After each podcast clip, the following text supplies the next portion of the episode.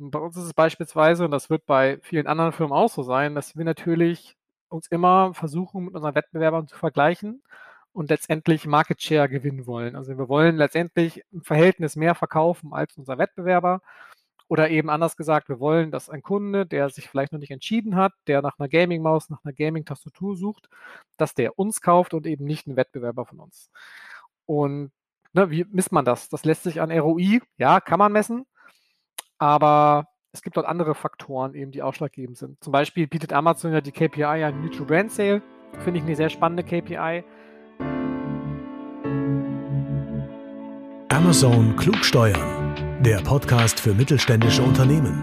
Präsentiert von MoveSell, deinem Partner für Amazon-Strategien und Tools. Mit Moritz Meyer und Florian Vettel.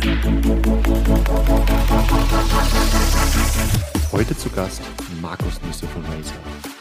Razer ist mit diversen Produkten wie Gaming-Stühlen, Gaming-Laptops und Gaming-Tastaturen die weltweit führende Lifestyle-Marke für Gamer. Ich spreche mit Markus darüber, wie er das Marktplatzgeschäft von Razer aufgebaut hat. Über Marketing und Expansionsmöglichkeiten auf Marktplätzen, spezielle Branding-Formate wie zum Beispiel die Gaming Week auf Amazon und vieles mehr. Besonders interessant fand ich, dass die wichtigste Erfolgskennzahl für Razer auf Amazon der Market Share ist und wie Markus diese Sicht klärt. Markus ist ein absoluter Experte auf seinem Gebiet und teilt extrem spannende Infos. Und jetzt direkt rein. Viel Spaß mit dem Podcast.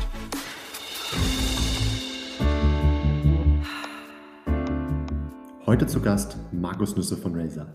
Moin Markus, schön, dass du da bist. Ja, hallo, schönen guten Tag, Flo. Freut mich sehr, dass ich hier sein darf und ähm, freue mich mit dir über Amazon zu sprechen. Ja, wir kennen uns mittlerweile ja schon ein bisschen auf, der Amazon, auf dem Amazon Sales Kongress. Haben wir uns kennengelernt. Du hast da einen spannenden äh, Vortrag gehalten. Danach war nicht mehr so viel mit Events. Genau, ja, wir hatten ja das Glück quasi, dass wir ähm, letztes Jahr im Sommer äh, ein Event noch mitmachen durften, wo wir jetzt eben auch offline alle kennenlernen durften und danach war, ja, war leider wieder Shutdown und der hält bis heute an. Aber wir bleiben, glaube ich, beide sehr optimistisch, dass wir das vielleicht im Sommer wiederholen können. Ich hoffe es. Also das war ja wirklich äh, eine einmalige Atmosphäre, wie wir da irgendwie noch, äh, als, die, als die Welt noch ganz rund war, auf der Terrasse sitzen konnten, äh, beim Glas Wein und über Amazon-Team diskutieren konnten. Und ja. wenn alle gemeinsam Bauchschmerzen haben, hat auch, hat auch jeder so ein bisschen weniger Bauchschmerzen für sich, glaube ich. Absolut, ja. Ja, ich freue mich, dass du da bist. Äh, erzähl doch mal, ähm, wer bist du und was machst du? Ja, ich, wie gesagt, ich freue mich sehr hier zu sein. Ähm, ich bin Markus, hast du ja schon gesagt. Ich bin, äh, arbeite für Razer.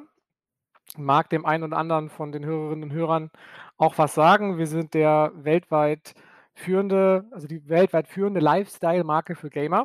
Wir wurden 2005 gegründet und haben unseren Hauptsitz in Singapur und in Irvine in den USA. Und was wir im Grunde machen, ist, wir stellen Premium-Computer-Peripherie her. Ja, also Mäuse, Tastaturen, Headsets, Mauspads, Controller, aber eben auch Premium-Laptops, Ultrabooks, Smartphones und diverse Lifestyle-Produkte, beispielsweise einen Gaming-Stuhl, In-Ear-Kopfhörer für Sportler ähm, und noch viel, viel mehr. Also auch bei Amazon eine sehr, sehr breit gefächerte Produktpalette und sind in Europa auch im Prinzip mit allen aktiven Amazon-Märkten aktiv.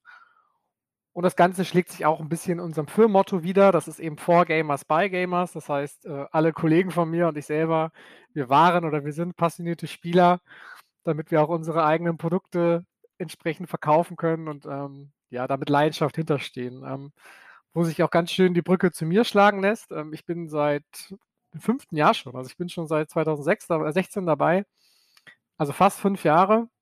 Und Genau, ich habe im Prinzip bei Razer den kompletten Bereich Amazon Marketing ähm, aufgebaut. Ja.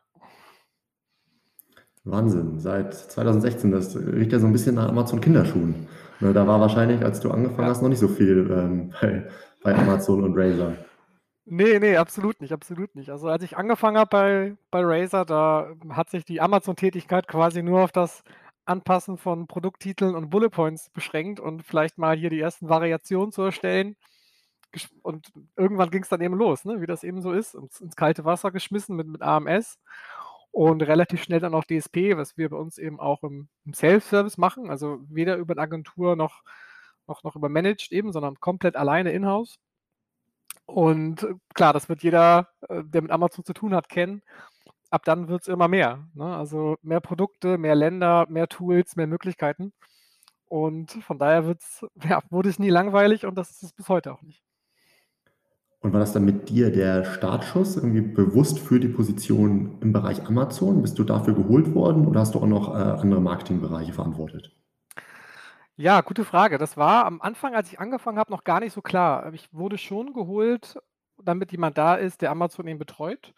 Nur, du hast es ja selber schon gesagt, vor fünf Jahren war gerade im Bereich eben Computerperipherie, also Computerzubehör heißt die Kategorie auf Amazon, ähm, war Amazon noch gar nicht so der, der große Player, wie er heute ist. Das heißt, am Anfang zu meiner Tätigkeit war ich auch für alle anderen Online-Händler zuständig. Also in Deutschland sind das die altbekannten, ein Otto, ein Cyberport, den Mediamarkt Online, was es immer da auch gibt. Und eben natürlich europaweit dann, komplett in Schweden, ein LDSC in Frankreich und wie sie eben in den jeweiligen Ländern heißen. Auch die mussten natürlich alle betreut werden mit, mit Marketingplänen, mit, mit Bannern, mit, mit diverser Werbung, was man eben da so machen kann. Das heißt, am Anfang habe ich wirklich das komplette Online-Retail-Portfolio für Razer in ganz Europa betreut. Und es hat sich dann aber relativ schnell rauskristallisiert, dass Amazon nicht nur am, nicht nur am schnellsten wächst, sondern natürlich auch durch Sachen wie eben AMS, wie DSP und auch der ganze, das ganze Thema Brandstore, A+, Content einfach viel, viel mehr Möglichkeiten hat und gleichzeitig auch viel mehr, ja, viel mehr Liebe und, und Zeit in Anspruch nimmt. Und Deswegen hat sich so nach einem Jahr, ungefähr einem guten Jahr, hat sich dann rauskristallisiert, dass ich dann im Prinzip nur, nur noch für Amazon zuständig bin. Und das Ganze ist einfach von Anfang an auch ehrlich gesagt so mein, ja, so mein Baby gewesen, so, ne? Das, wo ich auch am liebsten Zeit reingesteckt habe und es hat mir einfach Spaß gemacht von Anfang an, mich da reinzuwühlen. Und du hast dann auch den Rückenwind bekommen im Unternehmen. Also es war nicht so, dass du erst ein dickes Brett bohren musstest, sondern Genau, genau, das hat sich genau richtig. Also, das ging mehr oder weniger von alleine. Hm, das Wachstum hat dann eben auch für sich gesprochen. Und klar, man kann das natürlich man konnte das relativ relativ transparent highlighten, ne? Grade so 'n so 'n Thema wie AMS, DSP, das das ist natürlich auch allein vom Arbeitsaufwand und von dem von den Möglichkeiten sehr viel komplexer als ein einfaches Banner zu schalten. Da, ähm ja, da ist meine Initiative dann auch direkt auf auf Support gestoßen und das, äh, da bin ich auch ganz froh drum. Gab es für euch so einzelne oder gab es für dich so einzelne Bereiche, äh, die euch so richtig vorangebracht haben damals? Hm, das ist also schwer zu sagen. Ich denke, was uns vorangebracht hat, ist erstmal die Möglichkeit, dass wir eben unser Wissen auf allen Märkten gleichmäßig anbieten können. Du hast ja das Problem, wenn du jetzt mal außerhalb von Amazon denkst, dann ist jeder Anbieter, also jeder Online-Shop steht ja für sich. Es gibt ja eigentlich, außer Mediamarkt fällt mir jetzt keine große Kette im Bereich Consumer Electronics ein, die quasi in mehreren Ländern aktiv ist. Und bei Amazon ist es so, wenn du halt ein super Kampagnen-Setup hast, eine, eine, Idee für tollen Content, für Bullet Points, aber auch für A+, was es eben da auch gibt, dann kannst du das relativ zügig in allen Ländern eben umsetzen. Das heißt, ähm, das ist so, das war ein Punkt, wo wir einen sehr schnellen, sehr schönen Effekt für alle Länder gemerkt haben. Und das zieht sich dann eben durch alle Teilbereiche auch. Wir konnten dann also relativ schnell wirklich eine, eine unsere AMS-Strategie für alle Länder umsetzen, konnten dann, gut, das war dann ein bisschen später, aber konnten den Brandstore eben für alle Länder bauen. Das ist eben das Tolle an Amazon, dass du mit den verschiedenen Möglichkeiten eigentlich nie auf ein Land beschränkt bist, sondern das sofort internationalisieren kannst und für alle Länder eben umsetzen kannst. Klar, Ausnahmen bestätigen da die Regel. Es gibt meines Wissens ja, es gibt ja noch nicht in allen Ländern AMS zum Beispiel in Europa. Und einige Features, einige Beta-Produkte sind eben auch nicht überall, überall aktiv, aber das meiste schon. Das ist auch für euch als international aufgestellte Company bestimmt vom Eintritt her ähm, ja, ganz gut stemmbar gewesen, ne? weil Amazon arbeitet ja auch recht viel mit automatischen Übersetzungen und so weiter. Ähm, und da wissen wir alle, dass das ähm, ja leider noch nicht so funktioniert, wie man sich das wünscht. Ähm, und da haltet ihr bestimmt mit eurem internationalen Team ähm, auch ja, ganz, ganz gute Startvoraussetzungen. Genau, komplett, ja. Also die, die Übersetzung bei Amazon ist meines Wissens nach, also meiner Einschätzung nach, nicht der Rede wert. Ähm, klar, da konnten wir sehr gut profitieren wir sind, waren ja auch vorher in allen anderen Ländern aktiv und hatten dann schon von Anfang an Zugriff auf, Zugriff auf den ganzen lokalisierten Content. Was man dann natürlich schon machen musste, ist dann das ganze Design der, der Produktseite beispielsweise eben Thema Amazon SEO, das Ganze eben auf die lokalen Gegebenheiten anpassen. Ne? Dass man, so banales Beispiel, dass man etwas wie Gaming-Tastatur eben dann in verschiedenen, verschiedenen Schreibarten irgendwie in den Content einfließen lässt, damit sie das Ranking erhöht und das für alle Produkte. Also das musste schon gemacht werden. Aber du hast natürlich vollkommen recht. Wir hatten da einen großen Vorteil, dass wir den Content an sich, also die Marketing-Texte, die Videos, aber eben auch User-FAQs zum Beispiel, dass wir das alles schon lokalisiert hatten. Und wird Amazon da euren ähm, Branding-Ansprüchen gerecht? Also wenn man euch äh, so ein bisschen verfolgt, dann weiß man, dass alles, was ihr macht, das hat schon irgendwie einen gewissen Stil, ne, das hat einen gewissen Wiedererkennungswert. Und da weiß ich, dass man mit anderen ja, Online-Händlern durchaus ab und an Bauchschmerzen hat. So ja auch bei Amazon, man mit festen Strukturen arbeiten muss, äh, mit festen Templates. Seid ihr da zufrieden grundsätzlich, was Amazon euch bietet oder äh, wie, wie schaut ihr darauf? Hm, naja, es kommt immer darauf an, mit womit man das vergleicht. Äh, ich persönlich kann sagen, dass ich im Grunde schon zufrieden bin. Erster Linie deswegen, weil ich sehe, wie es sich entwickelt hat.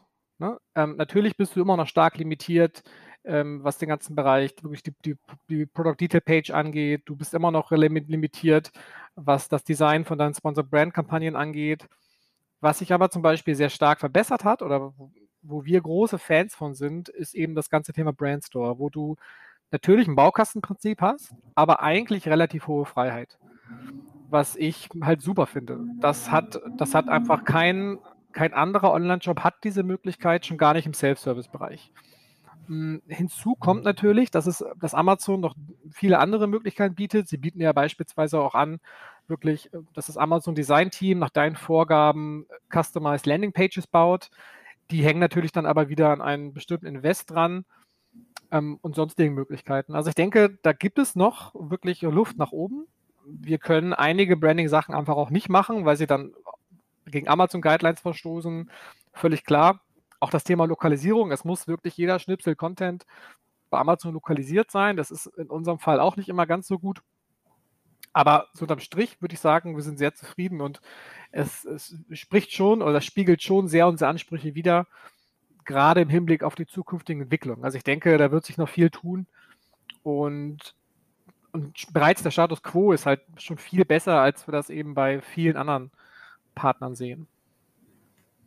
Das ist tatsächlich etwas, ähm, was ich so häufig höre, so einen gewissen Optimismus, ne, gerade wenn man es dann mit den anderen Playern vergleicht. Ne, weil gerade diese Möglichkeit mit dem Markenshop, das ähm, bieten ja wirklich einfach nicht viele andere ja, ich sag mal, Händler im Marketplace-Modell an. Ne? Jetzt irgendwie so Mediamarkt oder Saturn, wenn ich jetzt zum Beispiel daran denke. Ähm, und da sieht man ja auch schon, dass Amazon da mehr macht in dem Bereich. Und das ist ja grundsätzlich für Unternehmen, wo so eine gewisse, ein gewisser Grafikanspruch besteht. Auch schon, hier schon sehr positiv. Also wenn ich da kurz da direkt einhaken darf, ne? auch hier wieder das Thema wirklich ähm, Konstanz. Ja, natürlich gibt es Partner, die gibt es Partner, die vergleichbare Möglichkeiten bieten in Teilbereichen, die, die auch einen tollen Brandstore bauen können, die auch irgendwie einen tollen Shop-and-Shop darstellen können. Das ist alles möglich teilweise, aber eben nur sehr selektiv in einem Land, beziehungsweise bei einem Partner dann.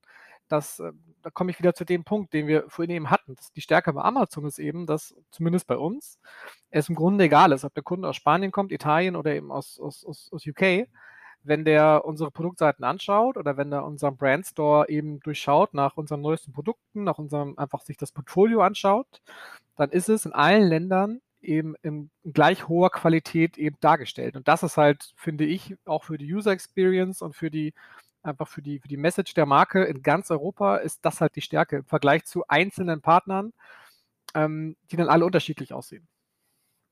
Absolut. Und ich glaube, für diverse Marken auch eine totale Challenge, überall parallel diese gleiche Qualität aufrecht zu erhalten. Jetzt haben wir schon über ein paar konkrete Marketing-Features sogar gesprochen. Ähm, uns noch mal ganz kurz ab und gib uns mal einen kleinen Überblick über den Amazon-Verkäufer Razer. Ja, sehr gerne. Also im Prinzip sind wir in, ähm, in allen Märkten aktiv oder in allen Ländern aktiv, die, die eben Amazon gerade bespielt.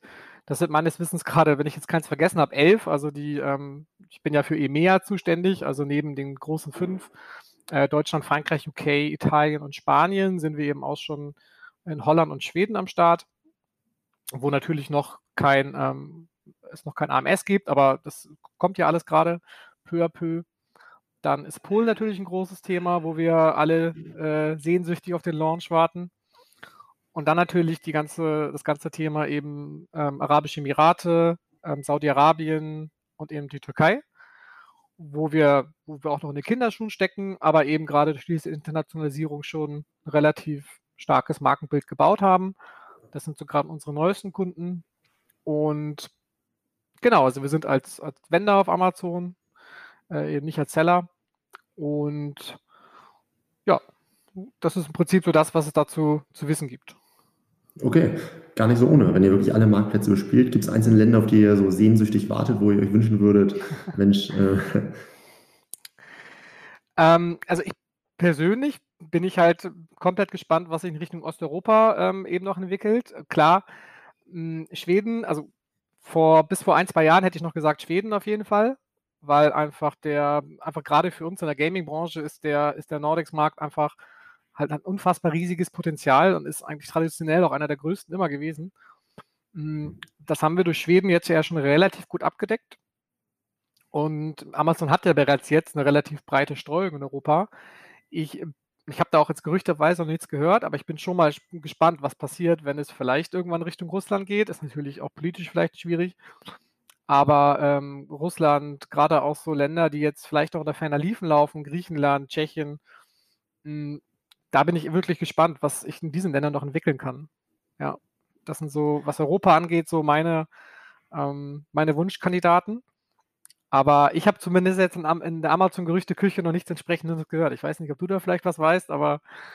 Ähm, also mit äh, Russland kann ich auch nicht dienen. Ähm, Skandinavien äh, wird aber voraussichtlich äh, ja, weit, weiter wachsen. Das nächste konkrete Land äh, kenne ich jetzt auch nicht. Äh, Polen kommt jetzt als nächstes. Das heißt, auch Richtung Osteuropa können wir da, glaube ich, noch einiges erwarten jetzt in nächster Zeit. Und wenn man sich mal die Internationalisierungsgeschwindigkeit von Amazon anschaut, ja. dann ähm, ja, macht das, macht das, macht das, glaube ich, äh, Freude und Lust auf mehr, gerade als international expandierende äh, Company. Was mir gerade einfällt, also, nee, ähm, also was mir gerade einfällt, wo du es gerade sagst, ähm, ich habe ich hab jetzt in der Gerüchteküche gehört, also in, in diversen ähm, Facebook-Gruppen, ähm, habe ich Gerüchte gehört, dass es jetzt, dass Ägypten wohl auch relativ, relativ bald kommen soll. Das ist natürlich auch spannend, ne? wenn man sich so den nordafrikanischen Raum anschaut.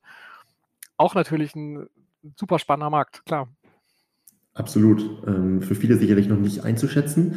Äh, also ich habe das Gerücht auch gehört, habe es jetzt aber noch von keiner offiziellen Amazon-Seite ähm, bestätigt bekommen.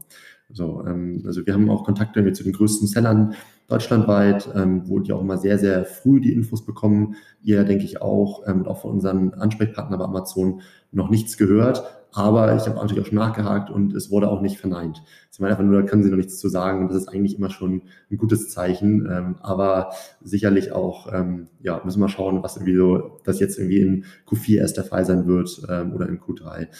Mal schauen. Aber ich gehe schon davon aus, dass wir dieses Jahr da noch einiges äh, sehen werden. Ja, denke ich auch. Dann äh, lass uns doch mal kurz über eure ähm, Beziehung zu Amazon sprechen. Du sagst schon, ihr seid irgendwie, ihr seid Vendor, Vendor ähm, auch in einem Bereich, der extrem stark auf Amazon ist. Ähm, da gibt's ja, oder hört man immer wieder, ähm, dass äh, euch auch besondere Marketingformate angeboten werden.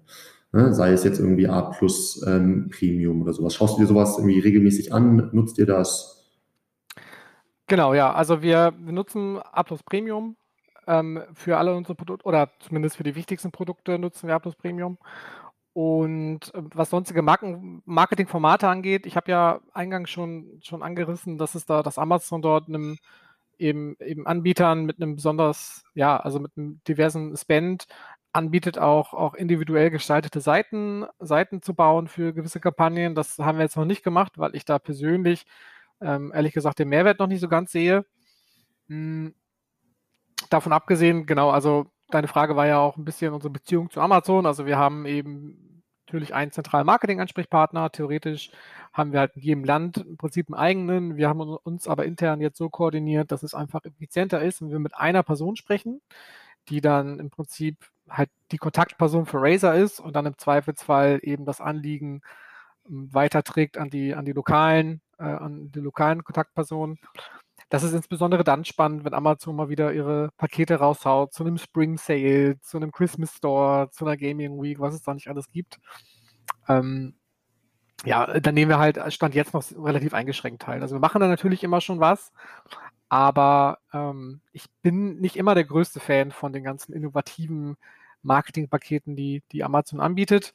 Wobei ich auch sagen muss, dass es immer wieder ein paar coole Sachen gibt. Wir hatten jetzt beispielsweise vor schon ein bisschen was her, ich glaube vor einem Jahr, haben wir einmal rumgespielt mit IMDb-Werbung.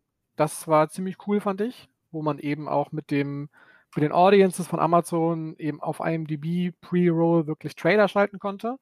Das hat super funktioniert, jetzt vielleicht nicht für zum Sellout, aber für die Awareness. Das überlegen wir halt, ob wir das nicht, nicht noch wieder machen wollen für bestimmte Produktkategorien. Aber davon abgesehen, äh, zum Beispiel Fire TV ist ja so ein Thema, was, ich weiß nicht, wie das bei, bei euch ist, was immer wieder auf den Tisch kommt. Da haben wir bis jetzt einfach den direkten Mehrwert noch nicht erkannt. Das ist, ähm, ja, ist immer wieder mal, wird das diskutiert, aber bis jetzt war es einfach noch nicht relevant für uns. Okay, und ähm, wenn ihr dann an sowas teilnehmt, ne, sagen wir mal, du hast jetzt das Beispiel Gaming Week gerade genannt, ne, jetzt meinst du, dass du da grundsätzlich äh, skeptisch bist. Ähm, sicherlich habt ihr die Jahre trotzdem mal an ein, zwei Programmen teilgenommen, da gehe ich mal von aus. Was sagst du zum Thema Messbarkeit? Bist du da zufrieden? Ähm, das kommt ganz drauf an. Also wir muss ja da, man muss ja da knallhart unterscheiden zwischen wirklich Amazon Marketing und Amazon Retail. Ähm, bei uns ist es so, dass bei Kampagnen von, von Amazon Marketing bekommt man ja, bekommt man ja relativ umfangreiche Reportings auch auf den, ja, ich sag mal, auf den KPIs, die man sich vorher aus, aussucht.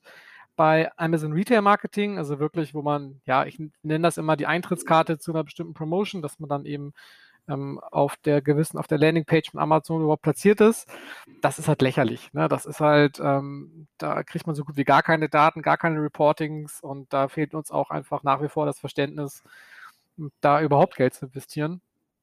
Grundsätzlich aber, wo du gerade das Thema KPIs ansprichst, ist es natürlich immer die Frage, was sind für mich gute KPIs? Ja, dann, da spielt es letztendlich auch keine Rolle, ob es jetzt eine Marketing Week ist oder meine AMS-Kampagne, mein AMS-Portfolio. Ich kann natürlich quasi durch Amazon, ich kann natürlich immer ein sehr starkes Branded Targeting machen, dann werde ich immer einen tollen Return on Investment haben. Das sieht dann auf dem Papier klasse aus. Die Frage ist ja nun aber, ist das die Strategie, die ich verfolge? Ist das das Ziel, was ich verfolge? Und bei uns ist es beispielsweise, und das wird bei vielen anderen Firmen auch so sein, dass wir natürlich uns immer versuchen, mit unseren Wettbewerbern zu vergleichen und letztendlich Market Share gewinnen wollen. Also wir wollen letztendlich im Verhältnis mehr verkaufen als unser Wettbewerber. Oder eben anders gesagt, wir wollen, dass ein Kunde, der sich vielleicht noch nicht entschieden hat, der nach einer Gaming-Maus, nach einer Gaming-Tastatur sucht, dass der uns kauft und eben nicht einen Wettbewerber von uns. Und ne, wie misst man das? Das lässt sich an ROI, ja, kann man messen, aber es gibt dort andere Faktoren eben, die ausschlaggebend sind. Zum Beispiel bietet Amazon ja die KPI an Neutral Brand Sale. Finde ich eine sehr spannende KPI für das, was sie ist. Ne? Also für alle, die das nicht kennen, das Prinzip einfach eine Definition von Amazon und, und besagt im Prinzip, dieser Kunde, also ein Neutral Brand Sale ist ein Kunde, der mein Produkt gekauft hat, aber in den letzten 365 Tagen eben kein Produkt von meiner Marke. Also per Definition von Amazon wäre das ein, ein Neukunde. Ja, ist natürlich auch ein bisschen schwammig.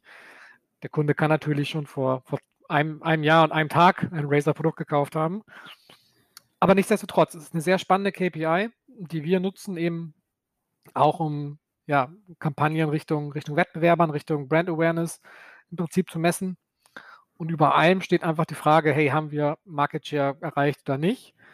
Und ganz extrem gesagt, ist es dann letztendlich auch so, die eine Kampagne kann einen Erfolg haben, obwohl sie halt einen relativ überschaubaren ROI hat, wo andere vielleicht sagen würden, nee, die war nicht erfolgreich. Ähm, ja, ist vielleicht ein Thema für sich, aber äh, das ist, da kann man sehr tief einsteigen, finde ich. Das ist ein wahnsinnig spannendes Thema. Ähm, also würdest du schon sagen, dass bei euch ähm, die KPI äh, Market Share schon die wichtigste KPI im Amazon-Kosmos ist? Oder ähm, geht es dann doch eher um äh, Umsatzwachstum? Ähm, oder würdest du wirklich da mit der Aussage rein, ja, Market Share ist für uns das, was über allem steht? Hm, auch das kommt natürlich darauf an. Also ich denke, wie, wie alle Firmen auch, haben wir auch um, interne Umsatzziele, auch auch übrigens Umsatzziele mit Amazon. Amazon stellt sich auch immer was vor, ja. Und natürlich, wenn ich jetzt eine Kampagne optimiere, dann schaue ich auf die klassischen KPIs. Dann schaue ich mir natürlich schon an, ähm, welches Keyword generiert am meisten ROAS, welches Targeting funktioniert wie, ähm, oder wo ist die Click-Through-Rate halt besonders gut, wo muss ich vielleicht mehr Gewichtung drauflegen. Ich denke, das macht jeder, der sich im Bereich, der mit dem Bereich arbeitet, arbeitet so. Einige machen das händisch, einige nutzen Tools, aber letztendlich arbeiten wir alle mit den gleichen KPIs.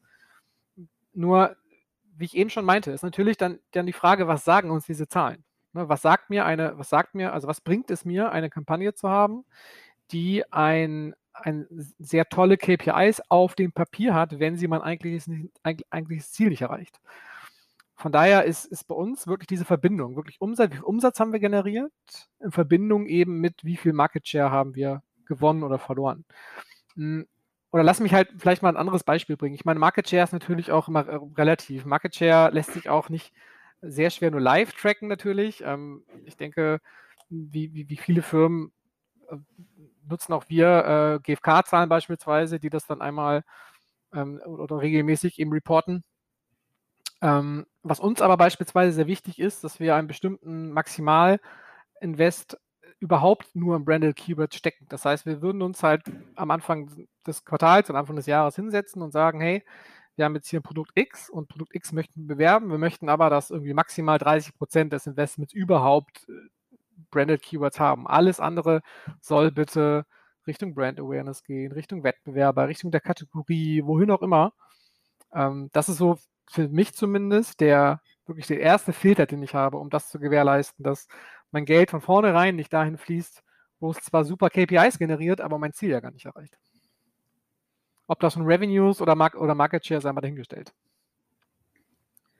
Absolut. Das ist übrigens auch etwas, dass wenn wir uns jetzt Kampagnen anschauen, auch wirklich von großen Brands sogar reinkommen, wo wir uns wundern, äh, wie häufig halt die verschiedenen ähm, Kampagnenziele, ne? also jetzt bei den Amazon-Werbekampagnen, sei es jetzt irgendwie Performance-Kampagnen, Branding-Kampagnen und so weiter, nicht entsprechend irgendwie sauber strukturiert sind. Das ist dann, dann in einer Kampagne wirklich verschiedenste Branding-Keywords und Performance-Keywords gemischt und man hat dadurch überhaupt keine Aussagekräftigkeit, irgendwie, wie erfolgreich denn diese Kampagne jetzt gerade läuft.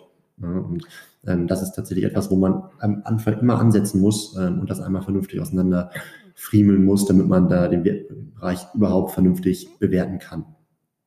Ab, ab, absolut. Und das ist vor allen Dingen auch super zeitintensiv. Ähm, ich denke, es wird einigen an, Zuhörerinnen und Hörern in meiner Position ähnlich gehen, dass, dass einfach die Zeit für sowas auch fehlt. Ich meine, nicht jeder hat den Luxus, irgendwie ähm, eine Agentur wie euch beispielsweise zu beauftragen oder auch Tools zu nutzen halt. Ne? Es gibt je nach Größe ist es natürlich so, dass man das einfach auch alles, so wie ich es ja auch mache, ähm, alles händisch in-house machen muss. Und da fehlt einfach die Zeit, in eine von meinen zig oder hunderten Kampagnen zu gehen und jede einzelne Kampagne penibel genau auf die einzelnen Keywords zu optimieren. Das ist halt einfach nicht zeiteffizient. Und da hilft einfach ein sauberes, ein sauberes Setup von vornherein, wirklich aufgeteilt nach nach Produktgruppen, nach äh, wirklich Spend-Art, ne? Spende ich Richtung Brand Awareness, ich Richtung Brand Defense oder was auch immer, das von vornherein eben so zu gestalten, damit ich dann, wenn ich dann mein Reporting ziehen will oder auch optimieren möchte oder was ich auch immer machen möchte, das so zeiteffizient wie möglich machen will.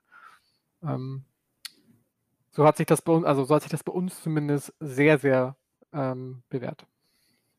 Ich glaube, das sind super Tipps, die jeder mitnehmen kann, ähm, egal von welcher Größe, dass man wirklich ein vernünftiges Kampagnen-Setup hat bei den Amazon-Kampagnen und das frühestmöglich eben vernünftig äh, strukturiert. Absolut, absolut wichtig. Ähm, du sagtest jetzt gerade schon irgendwie was zum, zum Thema Tools. Äh, ähm, ich, ich, will da gar nicht zu, zu sehr drauf rumreiten. ähm, ich finde es aber total ähm, spannend, so besonders irgendwie, was den Market Share halt angeht, ne? wenn dass ihr euch das anschaut.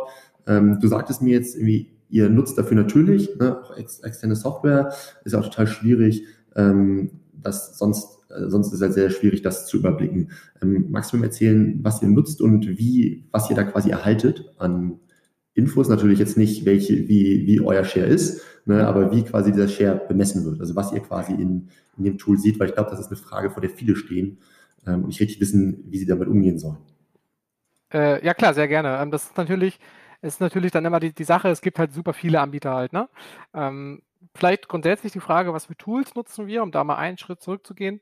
Ähm, es ist so, wir nutzen wie wahrscheinlich äh, alle, die diesen Podcast hören, nutzen wir Analyze, beziehungsweise gibt ja verschiedene Tools, Helium 10, Celix, also wirklich Tools, die uns helfen, Keywords zu identifizieren, Produkt, also Wettbewerber oder Asiens zu identifizieren, aber auch sonstige eben Reportings zu erstellen. Ich denke, das sollte wirklich für die Hörerinnen und Hörer, die es nicht kennen, das würde ich jedem, der sich in dem Bereich tätig ist, wirklich empfehlen. Ähm, schafft euch so ein Tool an, das macht euch einfach die Arbeit enorm leichter.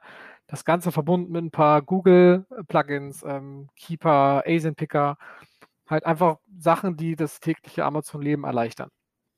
Was das Thema Market Share angeht, beziehungsweise einfach äh, Sales messen, ähm, gibt es eben auch diverse Tools. Ne? Es gibt ähm, dort auch, Celix bietet das, glaube ich, an, Stackline bietet das an.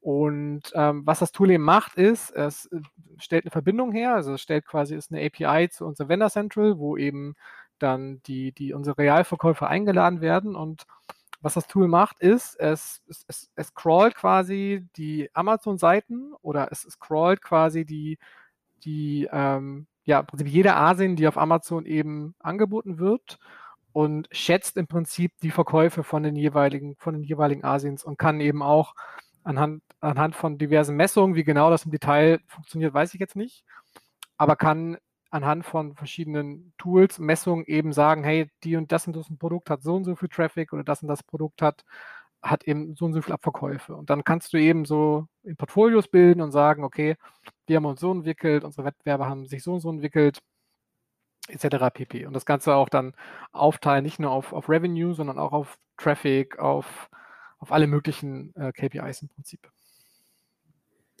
Ganz spannend, wie Amazon sich so immer mehr Richtung Marktforschung entwickelt. Ne? Also da geht es ja um, in dem Beispiel jetzt bestimmt um Marken, ähm, ja, Marktsegmentierung, ähm, Market Shares. Da sind aber sicherlich nachher auch irgendwie neue Produkte, wo man sich irgendwie Inspiration holen kann. Mhm. Ein Thema. Ähm, was sind so Analysebereiche, die du, die, besonders, die du besonders irgendwie spannend findest? Das ist auch Rezensionen, die du dir anschaust, um irgendwie zu schauen, irgendwie, was sind besonders wichtige Features vielleicht als Beispiel? Ja, ja, Rezension ist gerade so ein, so ein komisches Thema. Ne? Amazon hat ja jetzt äh, die, das Feature abgeschafft, auf Rezension zu kommentieren. Mit dem Kommentar, das nutzt keiner. Also wir haben es relativ viel genutzt, aber gut, wahrscheinlich sind wir da die Ausnahme, ich weiß es nicht. Bin mal gespannt, was da in Zukunft noch kommt. Aber um die Frage zu beantworten, ähm, ich, also aus Marketing-Sicht, ich bin ja, wie gesagt, ich bin ja Marketing-Mensch durch und durch. Mich interessiert vor allen Dingen das ganze Thema Overlap-Segmente halt, ne? Ähm, weil es ist, es ist eine Sache, einen Käufer von uns direkt zu identifizieren. Es ist eine andere, aber wirklich daraus Schlüsse zu ziehen, welche Leute, die noch nicht unsere Käufer sind, sind dann unsere Käufer. Das heißt, mit, mit, mit Tools, wie die ich gerade beschrieben habe, aber eben auch mit dem, was Amazon einem selber bietet, ähm, was, was eine DSP, was eine AMS im Prinzip uns an Möglichkeiten gibt, finde ich es immer super spannend, eben zu schauen, hey, für welche Produkte, für welche Kategorien interessieren sich denn die die regelmäßigen Razer-Käufer und wie kann ich dann, auf, also mit Hilfe von entsprechend angepassten Assets, Taglines oder auch Content oder letztendlich auch einfach nur Targeting, ähm, dort neue Produktgruppen erschließen. Das ist für mich einfach persönlich so eine sehr spannende KPI. Ähm, dann natürlich das ganze Thema Traffic. Man muss da natürlich krass unterscheiden zwischen dem bezahlten Traffic, also welchen Traffic schicke ich mit AMS, DSP auf meine Produktseiten, welcher Traffic kommt von meinen Kollegen, aber auch welcher, wirklich welcher Traffic ist organisch dann ne? und wie viele Leute davon klicken beispielsweise auf mein eben auf den Button, wo es zum Brandstore geht. Das sind wirklich dann Daten, wo ich sagen kann, hey, die und die, die und die äh, potenziellen Kunden sind halt mehr empfänglich dafür, die und die sind vielleicht weniger. Und über diesen Zeitraum hat sich das so, so entwickelt, weil wir vielleicht einfach ein neues Video getestet haben, weil wir vielleicht einfach unsere ähm, Produktseiten schöner gestaltet haben. Also das ist dann wirklich, da geht schon sehr ins Detail rein. Da hätte ich gerne mehr Zeit für auch, muss ich sagen. Mhm. Aber da, also das geht, glaube ich, jedem so, weil das meinte ich am Anfang schon, das ist ein Fass ohne Boden, letztendlich. Aber gerade nach großen Kampagnen ist das eben das, wo ich für mich so am meisten Erkenntnis rausziehe. Das sind einfach so zwei Beispiele möchte an dieser Stelle noch ein, ein kurzes Wort zum, zum Thema Tools sagen. Ähm, ich, ich, du hast mir ja im Vorgespräch auch gesagt, dass ähm, eben die, ja, die Hörerinnen und Hörer, die hier, die das vielleicht interessiert, die natürlich breit gefächert sind. Wir werden Leute haben, ähm, die wie du halt vielleicht für eine Agentur arbeiten oder eben ähm, Geschäftsführer einer Agentur sind. Für die ist das alles täglich Brot, die kennen sich aus. Vielleicht haben wir aber auch Hörerinnen und Hörer, die vielleicht wie ich vor vier, fünf Jahren noch ganz am Anfang stehen. Ähm, also mein grundlegender Tipp wäre einfach, sich nicht von den ganzen Möglichkeiten ähm, ja, beeindrucken zu lassen und vielleicht nicht direkt losrennen und jetzt sieben, acht Lizenzen für Tools abschließen. Das ist, äh, das ist zu viel. Das bringt am Anfang einfach auch noch nichts. Man wird davon nur erschlagen. Also wir haben jetzt beispielsweise auch bewusst einfach noch, noch kein Tool zur Hilfe, was uns das ganze Thema Bidding erleichtert, weil wir bis jetzt den Mehrwert noch nicht gesehen haben. Weil auch das Tool muss bedient werden. Ähm, es ist ja nicht so, dass man etwas anschafft, einen Vertrag unterschreibt und dann läuft das von alleine. Ne, da hängt ja auch Manpower hinter. Hm, also von daher, es gibt viele tolle Möglichkeiten, aber sie müssen ja auch zum eigenen Unternehmensziel und einfach zu, zu den eigenen Schritten, die man vor sich hat, auch passen. Was wäre denn äh, so deine Empfehlung? Also wenn jetzt irgendwie, wenn ähm, ihr jetzt quasi nochmal noch mal neu startet, ne? ihr seid irgendwie ein gleiches Produktportfolio quasi, wir drehen, ähm, ja, ihr habt quasi die letzten fünf Jahre nichts gemacht im Amazon Kosmos so und jetzt soll es losgehen, ja. du, komm, du kommst rein, aber hast schon das, das Wissen, ähm, wie, wie geht's los? Das ist schwer vorstellbar, aber ja, ich weiß natürlich, worauf du hinaus willst. Also ich würde im Grunde, also wenn es um Cinematur geht, also ich würde auf jeden Fall von Anfang an MLIs mir anschaffen. Und ich will jetzt auch gar keine Werbung machen. Wie gesagt, das ist das, was wir nutzen. Es gibt viele andere tolle Tools, die das Gleiche machen. Äh, einfach mal, einfach mal googeln nach Amazon Keyword Tool. Ja, das ist, da findet man genug. Hm, das ist auf jeden Fall ein, also eine Sache, die ich von Anfang an anders machen, machen würde. Ähm, so, und dann wie ich eben schon gesagt habe, Ruhe bewahren. Ne? Es ist, wie gesagt, Amazon ist ein Fass ohne Boden. Man kann sieben Tage, 24 Stunden davor sitzen und man wird immer irgendwas finden, was man optimieren kann, was einem angeboten wird. Und Amazon ist ja auch einfach unermüdlich, ähm, Wege zu finden, eben um einem letztendlich auch Geld abzuknöpfen. Das heißt, mein, mein grundlegender erster Tipp wäre, einfach sich auf eine saubere Listung mitsamt sauberem Content zu fokussieren. Das ist finde ich das A und O. Das klingt jetzt auch total banal. Das hat mehrere Vorteile. Zum ersten ist es so, dass natürlich, das äh, wissen wir alle, dass schöner, guter Content einfach die Visibilität erhöht. Ähm, Amazon SEO ist halt ein einfaches, aber spannendes Thema. Auch da gerne mal bei YouTube eingeben. Da gibt es ähm, viele Experten, die dazu viele Videos gemacht haben. Ähm, aber das spürt man sofort quasi, ne? dass, ein, dass ein sauberer, schöner Content einfach das Ranking erhöht. Zweitens ist es natürlich ganz klar für den, für den Kunden sehr ansprechend. Eine saubere, aussagekräftige Produktseite ist, ähm, ist einfach Gold wert.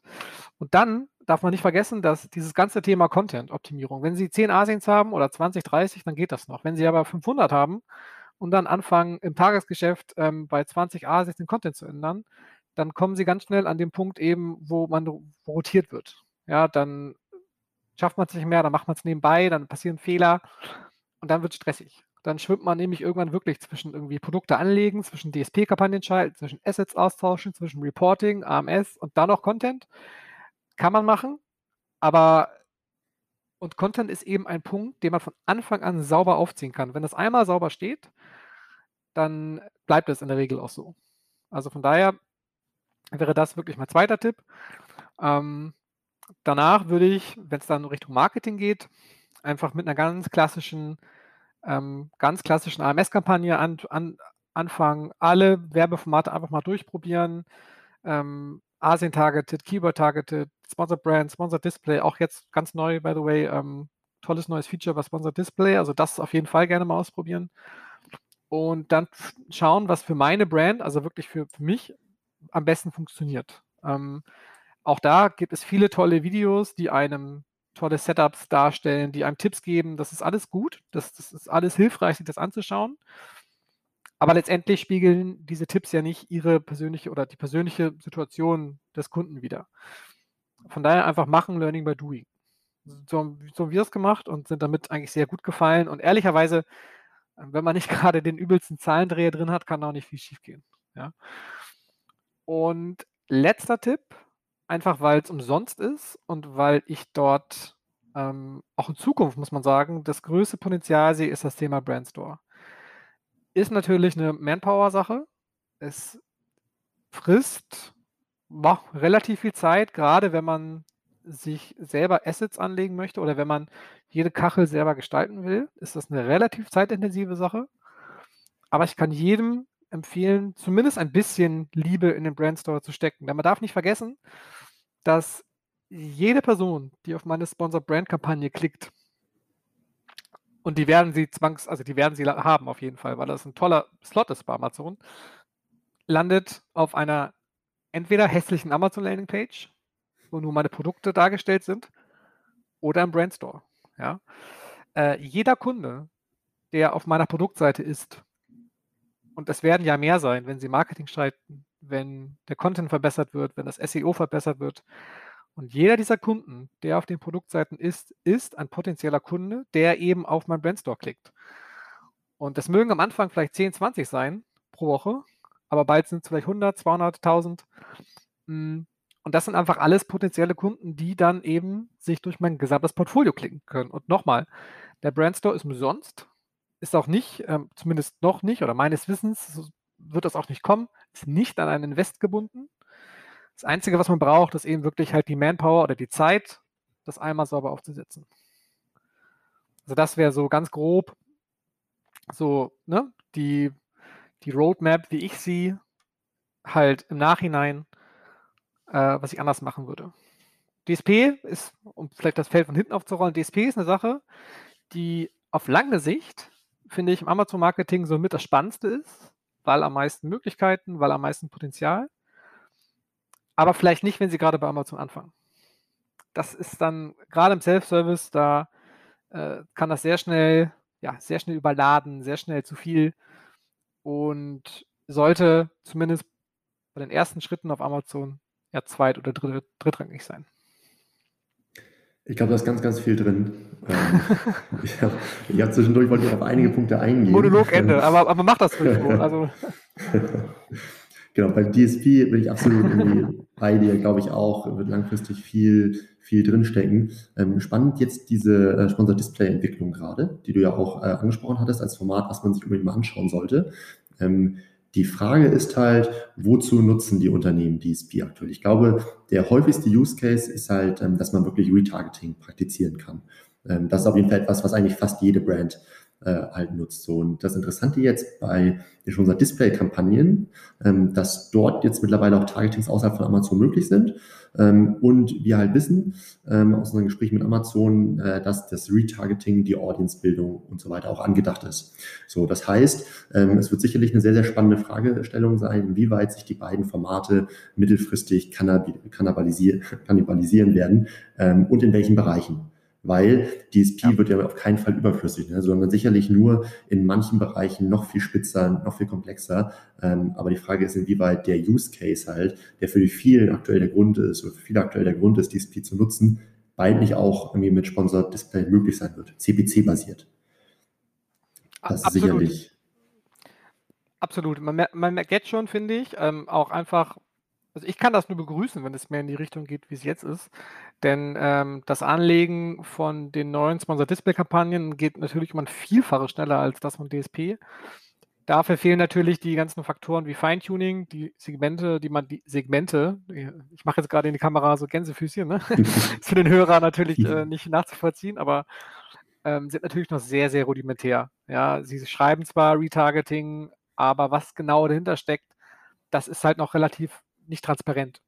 Wohingegen man bei der DSP natürlich gerade durch Audience Building, durch Lookalike-Segmente, ähm, durch kontextuelle Segmente ähm, wirklich super spannend genau die Zielgruppe rausfiltern kann, die man halt haben möchte.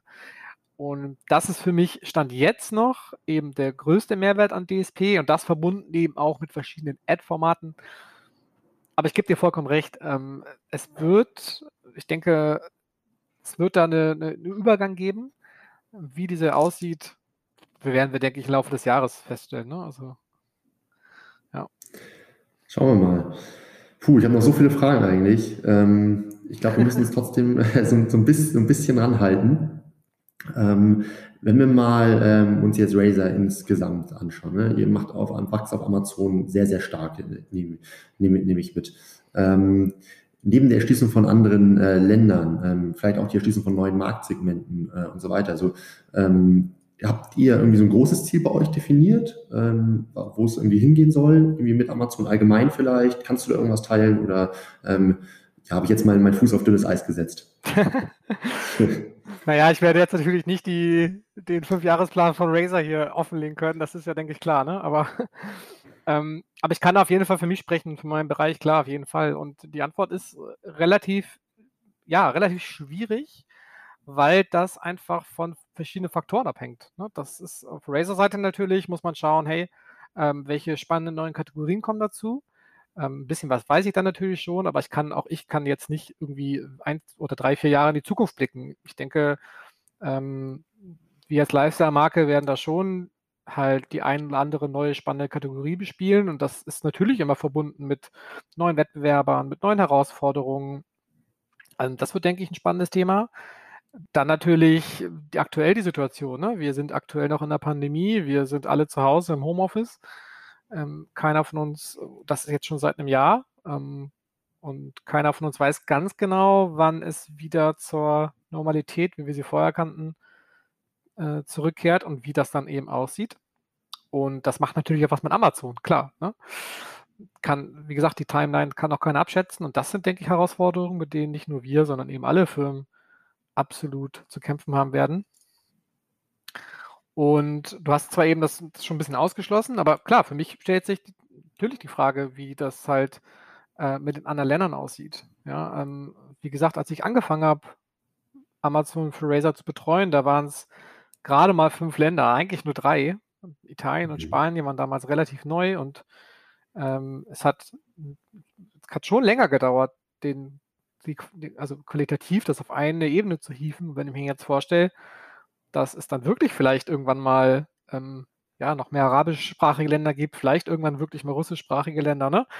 Das ist halt super spannend. Also wir haben dann hier einen Markt, also wir haben dann mit Europa einen Markt, wo wir dann irgendwie 12, 13 verschiedene Sprachen haben ähm, verbunden mit eben neuen Möglichkeiten oder Tools, die Amazon irgendwie auf den Markt bringt und uns anbietet. Und dann ist das, glaube ich, schon eine große Herausforderung für, für alle Marken, sich dann gleichmäßig und entsprechend in einer entsprechender Qualität zu qualifizieren ähm, und eben äh, präsentieren und nicht den Anschluss zu verlieren auch. Ne? Das ist also, ich traue uns das zu, ich bin auch sehr optimistisch, aber das wird, denke ich, schon eine, eine große Challenge. Also das sind so, denk, das sind so die, die drei Punkte, die ich so für die Zukunft sehe.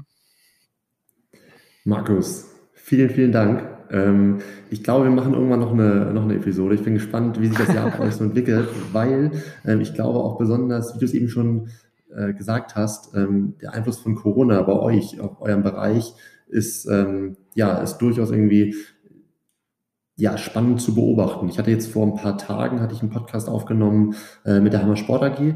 Die sind im Bereich Heimfitness äh, tätig. So, und die haben natürlich jetzt auch durch Corona eine absolute Ausnahmesituation und die müssen mit der Ausnahmesituation umgehen, was jetzt im ersten, ähm, beim ersten Mal hören irgendwie jetzt erstmal sehr, sehr positiv klingt. Ne, ist sicherlich irgendwie keine schlechte Situation, aber es entstehen auch ganz, ganz viele neue Herausforderungen ähm, und die mussten ein Unternehmen auch erstmal stemmen. So, und irgendwie das in Kombination mit so einem Wachstumskanal jetzt irgendwie wie Amazon bin ich gespannt, irgendwie, was du da jetzt noch für Erfahrungen machst und irgendwie, was du dann darüber berichtest. Also von meiner Stelle auf jeden Fall vielen, vielen Dank für die spannenden Insights und ich freue mich aufs nächste Mal. Gerne, das hat mich sehr gefreut. Ähm, gerne wieder. Ich sage einfach Bescheid, ich bin da auf jeden Fall dabei und dann wünsche ich dir noch auf jeden Fall einen schönen Tag und bedanke mich recht herzlich für die Einladung.